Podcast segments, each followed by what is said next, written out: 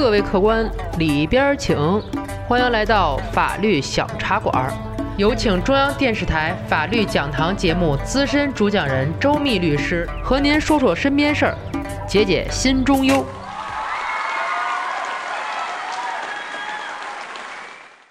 各位法律小茶馆的听友，你们好，我是周密律师。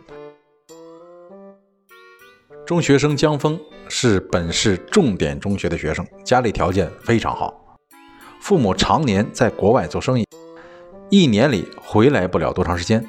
因为没法长期陪伴在江峰的身边，所以父母给他的物质条件是非常之优越的。只要江峰想要的，不太过分的，父母都会竭尽全力的满足。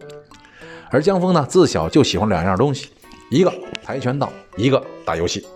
那游戏打的，账号在魔兽世界、和平精英等火热游戏里都有一号。这打游戏的人都知道，如果想要把自己的账号在游戏里能够排得上位，必须要投入大量的时间和金钱。钱，江峰不差钱，可时间对于一个中学生来说，那可太宝贵了。白天上课，回家晚上做作业，一个学期下来，江峰觉得这游戏上的时间太少了，只有平时的周末和晚上才能玩会儿，玩的太晚吧，第二天又起不来。还好江峰还没到逃课玩游戏那个地步，所以江峰就把手机带到了学校，琢磨白天也可以挂机，起码这一天挂机也能挣点经验。这天游戏上的工会正好在下午有活动，江峰作为游戏工会里大佬一样的存在，肯定是得参加的。可不巧，活动时间刚好是班主任的课上，江峰提前和工会里人都说了。下午我们有课，我可以挂机。这公告发是发出去了，可是有人看得着，就有人看不着。工会活动开始后，不知道江峰上课的人看到他在线，就私信他，这手机一直嗡嗡嗡的响。那班主任能忍得了吗？直接走过去问江峰：“交出来！”江峰还没来得及把手机关呢，就被班主任一把给抢过去了。江峰这个郁闷呢，心想：算了吧，下课再说吧。终于熬到下课呀！江峰找到班主任，心想认个错，保证一下手机也就拿回来了。没想到班主任对江峰说：“学校规定不允许带手机上课，你不知道吗？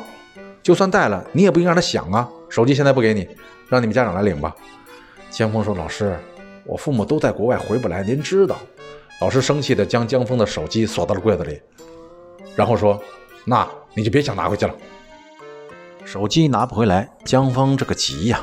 这时，他的一个好哥们突然说了一句：“我觉得老师没权利没收你手机。”江峰说了：“人家是老师，还能胡来？那可说不准。现在我常听一个法律节目，叫《法律小茶馆》，要不你问问？那么老师这种做法对不对呢？我说说，你听听。《中华人民共和国教师法》第二章专章规定了教师的权利和义务，其中并没有没收学生财物的权利内容。”我们都知道，权利来自于法律的授权，而不是自己的想当然。而且物权法也规定了，无权占有不动产或者动产的权利人可以请求返还原物。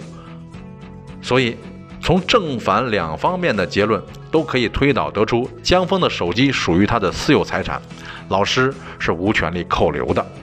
即便是为了不妨碍上课，老师代为保管手机，也应当在下课之后将手机归还给江峰。可话说回来，我也要提醒一下广大的学生朋友：学生时光短短十几载，如果没人管，可不是什么好事儿。长大了没有时光机后悔药，好好珍惜眼前的好学校、好老师。正好这期小茶馆播出之际是新学期的开始，在此小茶馆也祝愿学生们学业有成，前程似锦。好，江峰同学的事儿，今天咱们就聊到这儿。如果您生活当中有什么烦心事儿、麻烦事儿，尽管来找我，我在法律小茶馆等着您。感谢周密律师的精彩评说，欢迎大家添加订阅法律小茶馆，给我们私信留言。聊一聊您身边的故事，今天的节目就到这里，回见了您嘞。